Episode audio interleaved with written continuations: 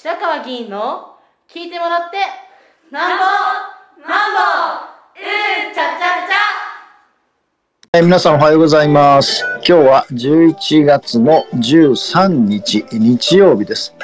今午前9時10分を少し回ったところです、えー今日はあ日曜日ですので、えー、いつも朝8時半から午前8時半から毎日行っております私の自治会の、えー、ラジオ体操に、えー、今日は出てきて、え今お話をさせていただいております。え今日はですね昨日のことについて少しお話をしたいんですが、まあ、昨日11月の12日土曜日ですが、えーえー、越谷市議会主催の学生議会、えー、県立大学とかあの越谷の在住の学生の皆さん、まあ、15人の皆さんですね、市政全般について、まあ、いわゆる私ども議会が行います市長や教育長に、えー、全般について質問いたします。一般質問と。いうのを昨日学生会行いました。えっ、ー、と、8時半に開始でしたので、えー、昨日は、えー、8時半までに、えー、議会等に行って、えーえー、始まったわけですが、まあ、15人の方の中でですね、議長、副議長の選出をして、えー、議場を使ってですね、えー、で、えー、議席のところにそれぞれ15人が着座して、で、執行部席にも同じように、えー、答弁の市会議員とサポートの市会議員が、まあ、執行部席に並ぶという形で、で、もちろん市長や副市長、それから議長や副議長も一緒に執行部席に並んでおりましたが、で、えっと、まあ、分の持ち時間ということでしたので、まあ、10分間ではなかなかですね、えー、一問一答方式なので、えー、まあ、時間の範囲ではですね、えー、何問でも質問していいということになってますし、まあ、10分目処ということですから、まあ、10分多少過ぎてもですね、えー、状況に応じて判断してよかったんですが、ちょっと昨日は、その、最初の第一問の質問は、あそれぞれ、えー、きちんとやっておられたんですが、で、これに対して、まあ、議会側が答弁をすると。いうことで、えー、でもその答弁というのは、えー、っと、中身は2つあってですね、1つは文字通り越谷市の基本的な姿勢というのを、まあ、答弁すると。いうことでもいいですし、それから議員個々人がですね、答弁する議員個々人が自分の意見も、えー、その答弁の中に述べてもいいと、まあ、どちらでもいいということになってました。で、ただですね、まあ、えっと、15人のうち10人以上がですね、1回目の質問で、えー、再質問がありませんでした。で、ちょっとそれは残念な思いがしましたね。えっ、と、一人だけですね、3回まで、えー、男子、男子学生でしたが、えー、3回やり取りを再々質問ですね、したんで、これは、あの、非常に良かったと思うんで、まあ、10分以内でもやろうと思えばですね、再々質問でもできるんで、で、私がサポートした県立大学の2年生の女子学生は、あと再質問まで、えー、していただきました。実は再々質問まで準備をしておりましたんですが、まあ、あの、時間が30秒ぐらい、えー、残ったんで、まあ、私だったらややるんですが、まあ、あこれはそれぞれの学生議員さんの判断なんで、それはそれとして、えー、まあ、学生の側はそういう印象でした。それで、答弁側なんですが、うん、まあ、大体執行部側の意見を代弁するような形が多かったんですが、もちろん中にはですね、自分の意見を言う議員も、答弁議員もいました。で、まあ、ちょっとそのぜ全部わかりませんけど、あの、まあ、ほぼですね、自分の意見を答弁として述べた議員が一人だけいたと思います。えー、まあ、他ももらえたかもわかりません。そのやりとりのところは、あの事前にわからないのでですね。で、やっぱ聞いていてですね、私はこう思うと。私はこういう点について学生の方と同意見です。えー、その上でこういう活動をやってます。で、こういう活動からこういうことが見えてきます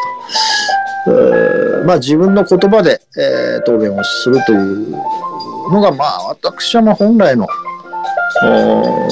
議場のやり取りで、まあ、あの一般的なですね、私たちもがやってる一般質問でも本来は、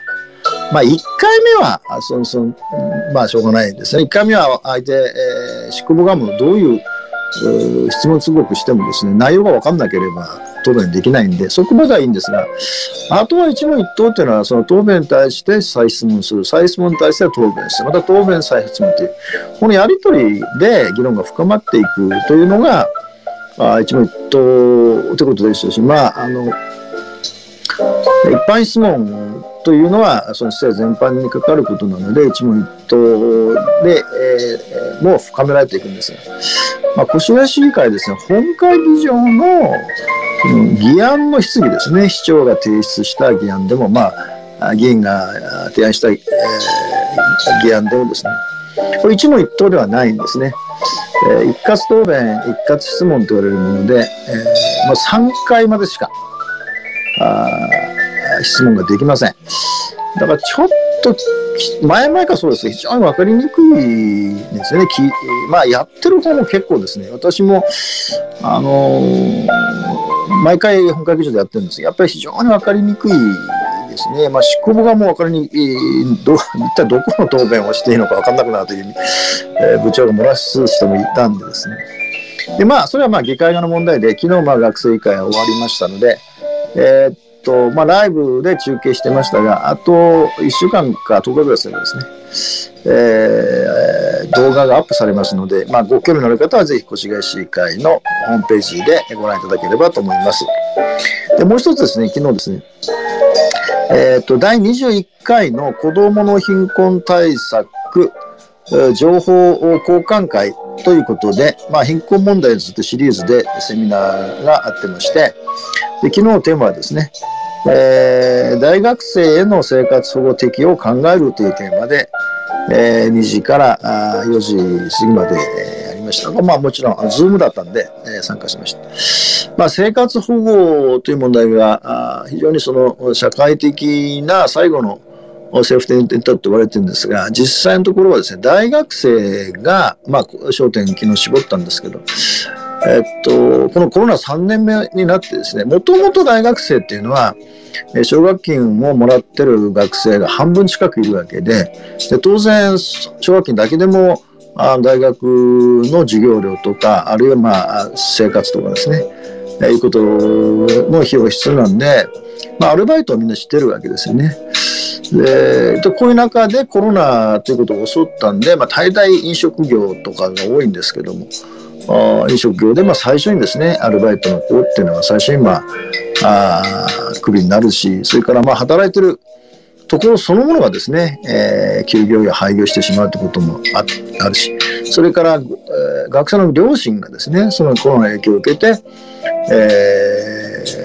ー、まあ、あの、会社をリストされたりとかですね、あ転職とかいうこともあって、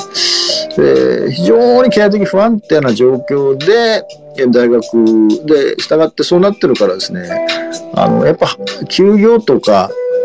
休業じゃない、休学とか退学っていうのは続出してるんですね。それからまあ、大学生の自殺っていうのもですね、このコロナに入って非常に増えてる。つまりもう、大学を続けられないということの、まあ、経済的なこともありますが、精神的なことですね。大学1年生っていうのは、入っても、そのままもう、あの、ズームの会議になってるんで、全くその友達とか、あ大学の教授とかいうふうにリアルで接触できなかったもう2年ぐらい続いたんですね。で当然1年生ですからあの超が出てきてる1年生が友達全くいないんで普通は1年生になればキャンパスの中で、ね、まあ、あの授業でも部活でもですねその他のところでも友達になるんですけどできないっていう状態で、ますます追い詰められていくということになってで、えー、まあ、生活保護をですね、した方申請するんですが、その大学生に対する生活保護っていうのは、えっ、と、世帯分離といってですね、あのその生活を受けてるところから独立しなきゃならないとなってるんですね。それで、やっぱりこの、も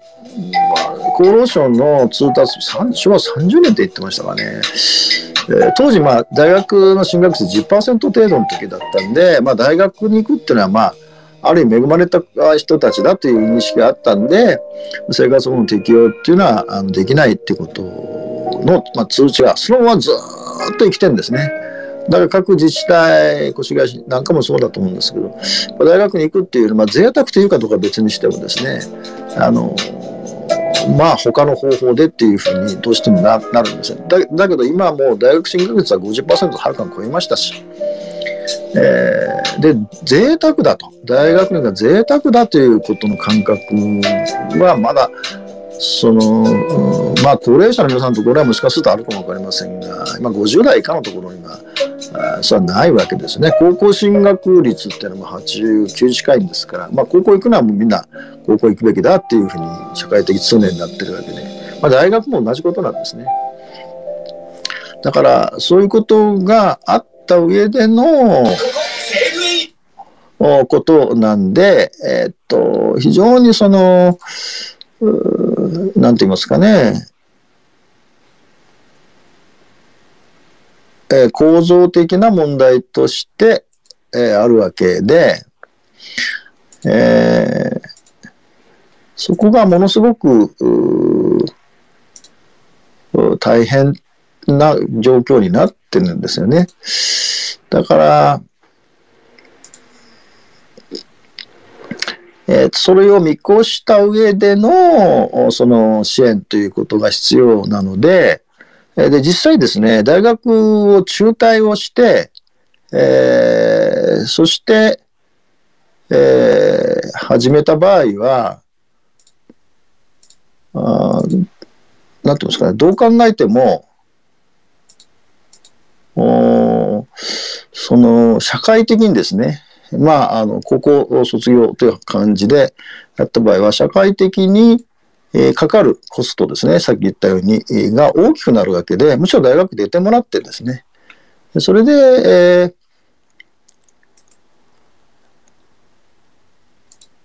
えー、やっていただいた方がいいわけなので、で、そこが、まあ、あの、しかしまあ、現行のですね、その通達に、えー、その、なんていうんですかね、まあ、縛られてるっていうか、各自治体が。まあ、実際はその、生活保護申請って各自治体に出すんで、国じゃなくてですね。だけど、国方の通達が、まあ、そうなってるんで、非常にその、えー、まあ、大学というところに、えー、生きづらくなってるということなんですね。で、そのことを、まあ、あの、ずっと実際にですね、あの、大学生も出てきてお話になってましたし、私もまあ、そう思います。で、まあ、修学援助っていう制度はもちろんあるんですけども、その修学援助には条件がいろいろあってですね、えー、しかも、えー、っと、まあ、なんていうかね、開始の時期ですよね。どうしてもずれると。例えばもう3ヶ月後とか出ても今はもうギリギリのところでやってるんでですね。で最近そのいわゆるえー、っとフードフードバンクとかですね特にあの今まではまあ高齢者の方とかが並んでたんで最近もあの主婦の方とか若い方と学生も並んでですね、えー、どんどんどんどんその、えー、生活が困窮してるんで食料品などを、まあ、支給して助かってるって話はいっぱいあるんですよね。だから、その、市民の意識の方もですね、まあ、これ、生活保護は権利ですので、えー、なんていうかな、施しでは全くないので、えー、まあ、そういう、その、権利として、きちんとパンフレットとか宣伝するし、まあ、担当の窓口の方も、あの、まあ、国がですね、そういうことなら、まあ、自治体は、国と同じことを自治体がやるんだったら、もうそれ自治体いらないわけですので、で国が不十分なところは自治体がきちんとカバーをして、そのカバーが全国的な流れになって国の制度を動かしていくっていう例はたくさんあるわけで、まあ、そのことを強く昨日は感じました。で、その後にですね、えっ、と、第10回目になりましたが、デモクラシー4というゲームをですね、えー、やっで、えーこれもあの昨日ライブでお届けしましたので、私のホームページを見ていただければですね、えーそのゲーム1時間ですが、4時から5時までですね、えーゲーム、まあこれはちょっと話しましたが、えーっと私がもし内閣総理大臣になったらどういう施策をやるかとか、あどういう税収の確保をするかとか、あいうようなことを次々と選択して実行して、それに国民の支持があるかどうかを確認していくようなゲームでした。私の昨日それもやりましたので、合わせてですね、えー、私、白川秀次の YouTube 公式チャンネル見ていただければ、視聴できますし、またぜひですね、えーえーえー登録、会員登録をしていただければと思います。今日は以上です。